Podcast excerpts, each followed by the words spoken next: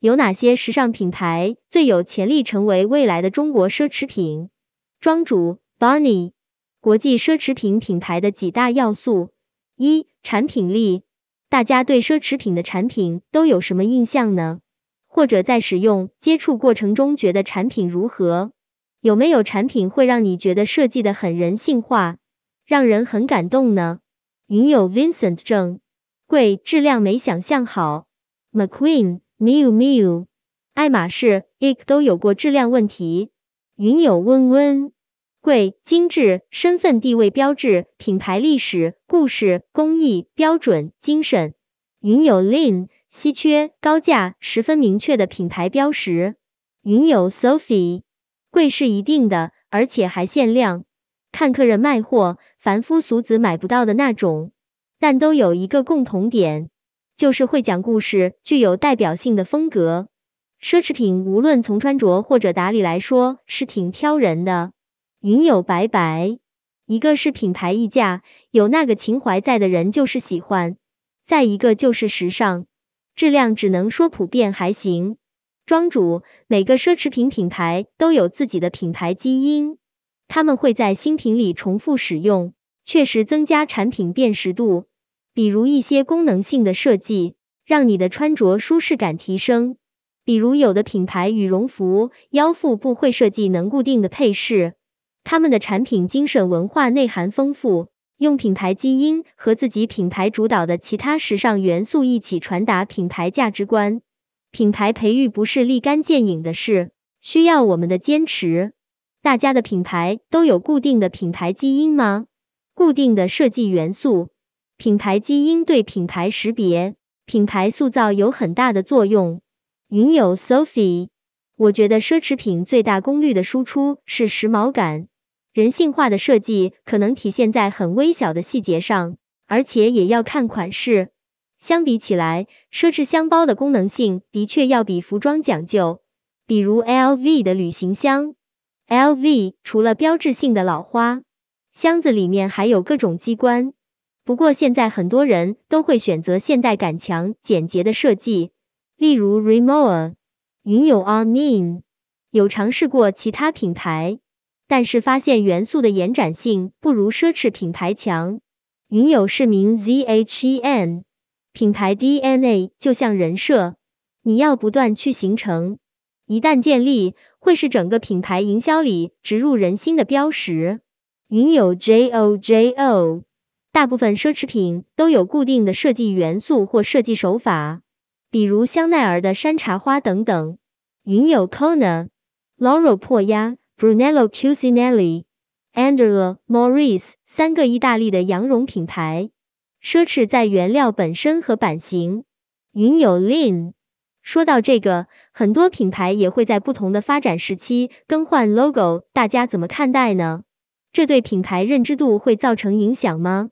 云友 Sophie，这也算是一次更新，就像人隔段时间就要剪头发，有个焕然一新的印象。庄主，只要不是完全的改观，品牌 logo 的变化，我认为影响都不大。二、服务力，大家有人是某个奢侈品牌的 VIP 或 VIC 吗？大家觉得奢侈品的服务怎样？在购买过程中的体验如何呢？云友 Sophie。没买过奢侈品，但让我想起大学时去做市场调研。那时候去了 mi amiu 试衣服，其实专柜姐姐一看我就知道是个学生，但还是很热情的招待。还记得一次去 Celine，有一位爆炸头、身材苗条的黑人专柜姐姐，让我感觉这个品牌极其高端。那时候在想，奢侈品的销售人员也太讲究了。云有 Vincent 证。奢侈品服务一般，我觉得除非你是 VIP，不然服务还没有你楼下的服装小店好。庄主他们除了常规的用户分层管理，对重要的客户也会有时尚行业的特有的特权，比如最常规的就是邀请看秀。今年 LV 还专门举办了商业秀给重要客户，也会给客户留款折扣。云有 Lin。还有节日的定制礼盒，云友白白是购买多少价格的产品之后吧？云友 Sophie 看来奢侈品也在挑选客户，大家互惠互利，生人勿近。云友温温，台湾的奢侈品店对任何人都一视同仁，只要你想了解，都很耐心告诉你品牌故事和系列讲解的。云友 Lin，所以现在奢侈品电商发展的很快，可能也是因为购物体验比较好吧。比如我仅有的几次奢侈品购物，也是通过官网和熟人国外代购。云友 Sophie，时尚行业是有势力的一面，很多人是觉得不想柜姐跟着看人脸色，还有社恐。庄主，这些 V V I P 一般品牌忠诚度很高。复购率高，可以跟着品牌一直买买买。云友 Sophie，这也应用到本土的中高端品牌。庄主在 VIP 消费圈层测试一些全新的商业模式，比如根据 Vogue Business 被开云集团投资的二手奢侈品电商 Vest Chair Collective，就与 Alexander McQueen 及 Mulberry 合作。从品牌的 VIP 客群处回收二手奢侈品。云友 sofi V V V I P 肯定是品牌挚友，宾至如归的感觉。限量款留款啊，生日贺礼不会怠慢你，定制等等，把最新款送上门给你挑。不过那应该是超级富豪的待遇了，比 VVIP 还尊贵。云友市民 ZHEN，奢侈品牌的柜姐的服务有什么特别之处？为什么会产生那么大客户粘性？云友阿景，据说未来的服务发展厉害的不是服务多少人，而是能服务好一位客人。云友温温，团队服务一个人。奢侈品跟高定一样，不仅仅购买的产品，实质是的是圈层，有沙龙活动聚会，庄主四库有库克，会有库克访谈、库克大会。库克和品牌的一些共同活动，库克参加品牌时装秀等。其实做品牌的一定要做好用户运营。云友白白，圈层在那里，这个圈层就是在这些品牌里流转，总会有一个自己喜欢的大牌，稳定购物。冷云，用户运营还有 preview，可以提前看产品以及限量款，有些款你看中了也买不到。云友 Sophie。还有 pre-order，之前在中高档品牌工作，也搞忠实客户提前挑款的活动，是在研发中期的审版大会给客户提前挑款。对于中高档品牌而言，这其实非常危险的。云友 Vincent 证，客户运营不容易，你有一次弄不好就可能失去了这个客人。云友北北，送货上门和衣橱诊断。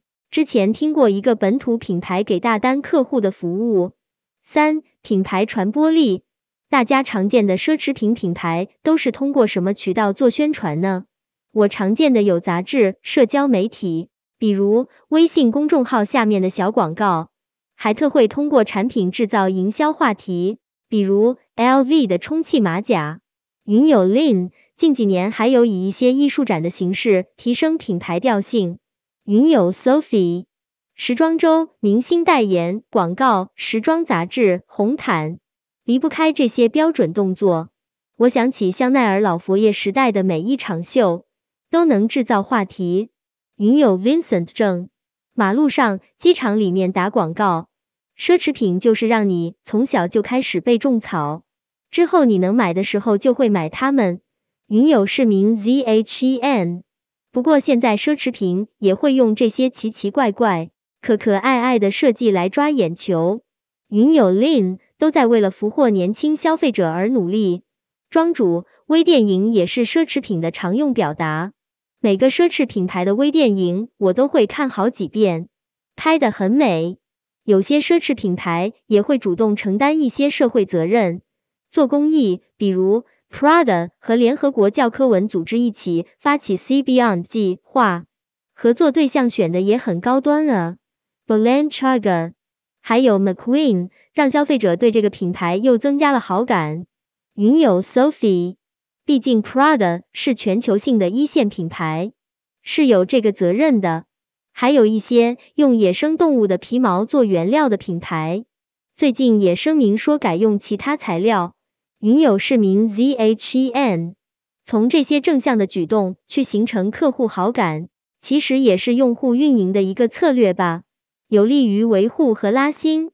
云友 Sophie 应该是特制蘑菇吧，感觉工艺技术活要比传统贵重面料复杂，科技成分很重。云友白白最近还看了看这些环保面料和可持续设计，国外国内的话，目前有哪些家品牌在用？庄主。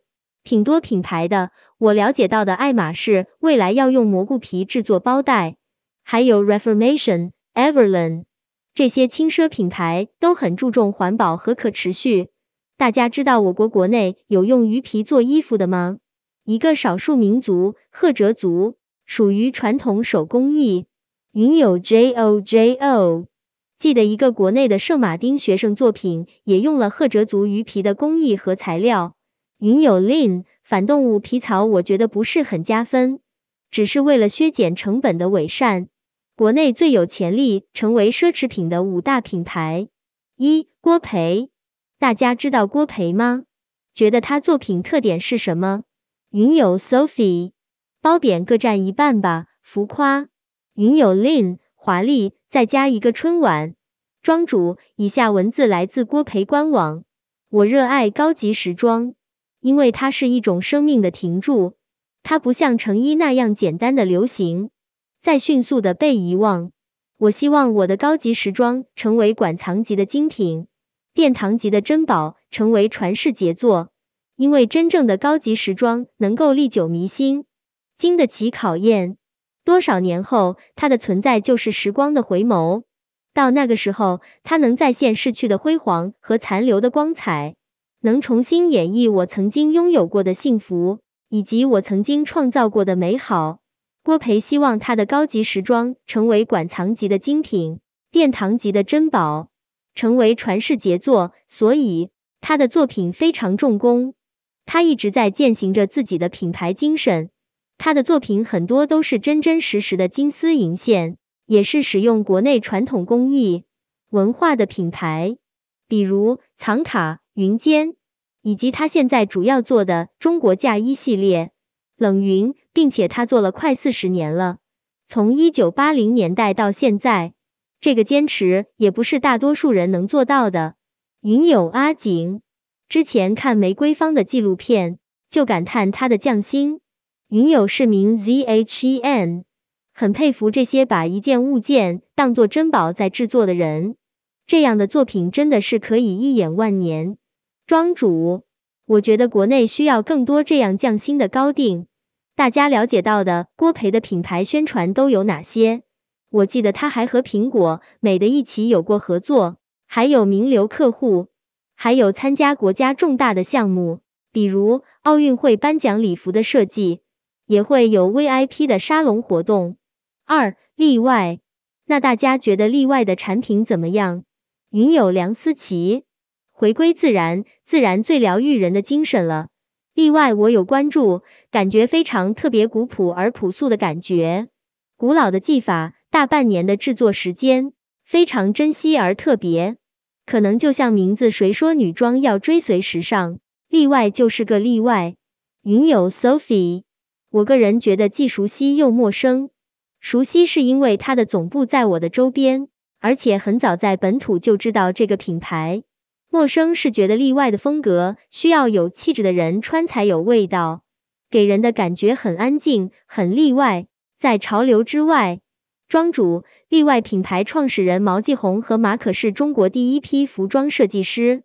可贵的是，品牌一直坚持做中国的原创设计。例外证明了，只要品牌产品力足够强，不花钱去做营销推广，也可以活得好。这和他们的品牌定位有关哦。他们就是一个知性独立的品牌，知性而向往心灵自由，独立并热爱生活，从容面对自己，面对世界，这是他们的品牌价值观。所以品牌的产品是为品牌服务的，品牌才是一个企业最可持续的竞争力。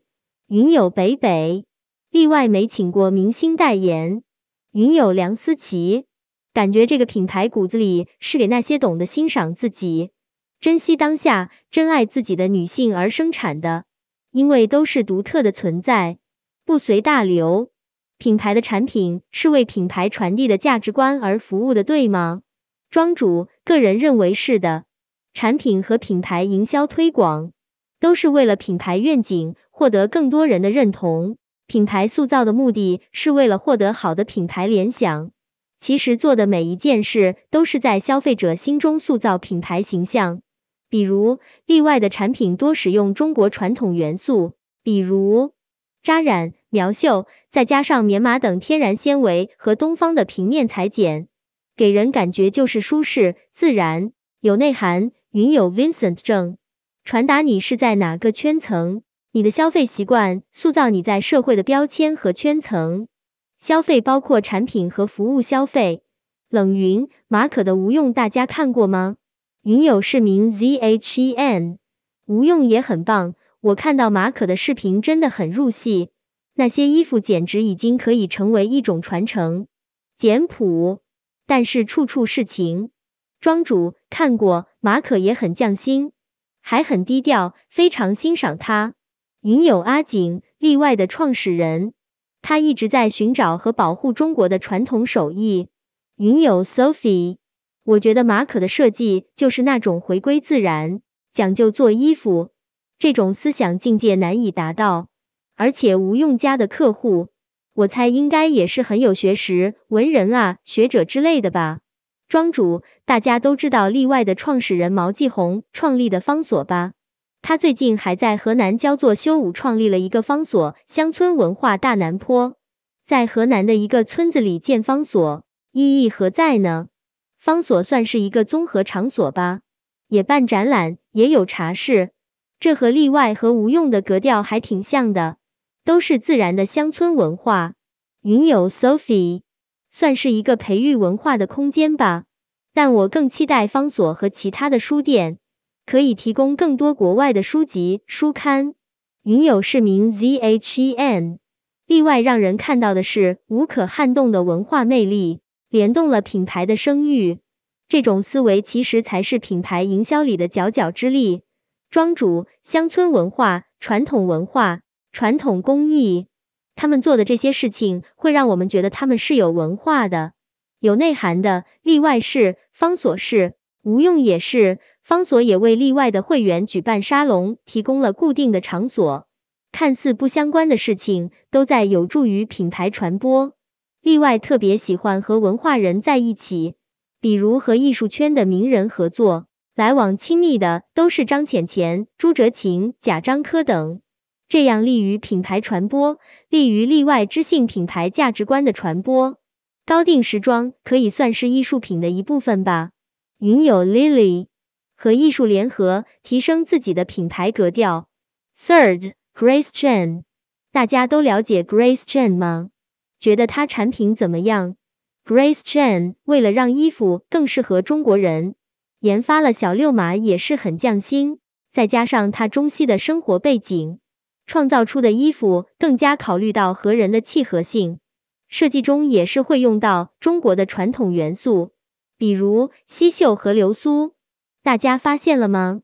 好像每一个品牌都会找一个中国的刺绣工艺作为自己最常用的工艺。蓝玉的苏绣，郭培的宫绣，民族的才是世界的，只有自己民族的文化才是属于我们的，在世界也才是最有辨识度的。我们本土服装企业真的有必要好好挖掘传统文化，从中找到和自己品牌价值观相契合的元素，工艺也好，图案也好，作为自己的品牌基因，不断的守正创新，增加自己品牌的辨识度，也很有利于品牌讲故事。云友阿景，西绣好像是苗族的，也许是世界上唯一的金属绣。云友 Sophie。因为高定其中一个设计重要元素是重工的工艺，我反而觉得是工艺的稀有性吸引了世界目光。先了解历史，我觉得了解历史是一个正确的路径，虽然不是唯一的。云友 Vincent 正，每个城市都有他们的历史和文化，都是可以拿出来让现代人学习。庄主，大家发现了吗？一个好的品牌，特别是做高定的。灵魂人物是不是都需要不断学习关于各行业的文化？卡尔拉格菲尔德不就是读非常多的书？云友 Sophie，他是一个很博学的人，所以才有这么多灵感。当然，他也很有天分和才华，所以才是大师级别。多读书这一点，就很多人难做到。庄主，比如 Grace Chan 的名流客户。包括俄罗斯公主 Olga Romanov 殿下、美国脱口秀女王 Oprah Winfrey、奥斯卡影后 Helen Mirren、媒体人杨澜、影星林志玲、钟丽缇等。云友 Sophie，根据他们出席的场合、个人气质等不同，需要考虑很多综合因素。四、比音乐分，大家了解比音乐分吗？觉得比音乐分的产品怎么样？我觉得他们特别聪明。品牌定位在高尔夫运动服饰，他们的产品相信很多服装企业都可以做到。服务于高尔夫运动群体等于服务于高净值客户。二零零三年成立后，也是十几年坚持做一件事情。可以说，在国内，他们把高尔夫服装做到了极致，像巴宝莉把风衣在行业内做到了极致。庄主。爱马仕和 LV 把包包在行业内做到了极致，所以我们可以选择一个品类，把它做到极致，做到行业内最好，这也是品牌培育的一个策略吧。云友是名 ZHEN，所以品牌有一个极致的代表作，就会带来各自连带效益。云友 Lily，他们定位非常清晰，也是因为人群的定位，他们家的复购率是非常高的。能去到百分之七十至八十复购率。云友 Lin 方向选的也聪明，做风衣包包的品牌太多了，能脱颖而出靠的是多代的积累，而专门做高尔夫服装的品牌本来就少。庄主一确定某一设计元素，如香奈儿的山茶花、巴宝莉的格纹、LV 的 monogram 图案、古驰的竹节包、Celine 的半月设计、爱马仕橙。LV 棕、蒂芙尼蓝、Max Mara 的驼色，二把某一品类做到极致，如巴宝莉风衣、LV 和爱马仕的包袋、祖海穆拉的礼服、Max Mara 的风衣；三开发一种全新的面料，如三宅一生的褶皱、香奈儿的粗花呢；四主导一种全新的风格，如香奈儿的小香风。在品牌塑造中不断去强调品牌基因。大家了解到的比音乐芬的品牌传播渠道有哪些？大家见过他们的广告吗？云有 Lily。其实高尔夫服饰是一个小群体的定位，而且高尔夫服饰也并不是高尔夫顾客会常年购买的，利润还是有限的。比英乐芬之所以能突出重围，是他虽然做高尔夫服饰起家。但他围绕高净值人群开发了很多生活休闲的系列，那些才是赚钱的大头。他家广告集中在机场、高尔夫球场以及高端住宅小区。庄主他们会举办一些赛事，如中国新西兰青少年高尔夫团体对抗赛之类的，还是国家高尔夫球队的合作伙伴。现在他们的代言人是杨硕。还和杨烁拍了品牌宣传片，传递品牌价值观，很正。大概意思是人要和自己比。他们也推出了新的系列，比如出游系列，拓宽产品线。最新产品也做了故宫系列，也是属于央视推的大国品牌。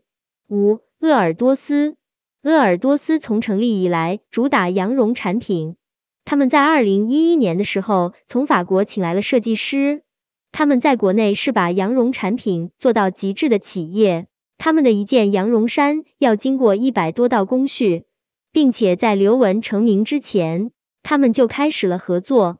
云友 Lin 前几年觉得是妈妈被喜欢的，最近几年设计也好看多了。